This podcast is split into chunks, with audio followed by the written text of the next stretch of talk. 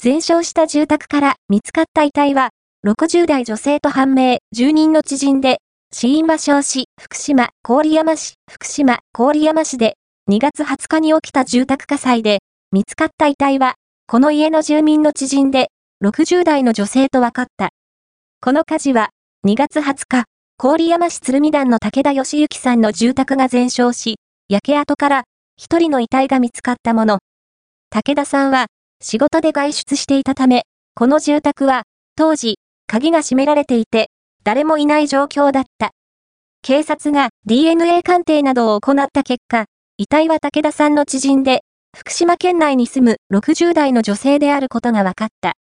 女性の死因は焼死で、火事で死亡したとみられることから、警察が出火の原因を詳しく調べている。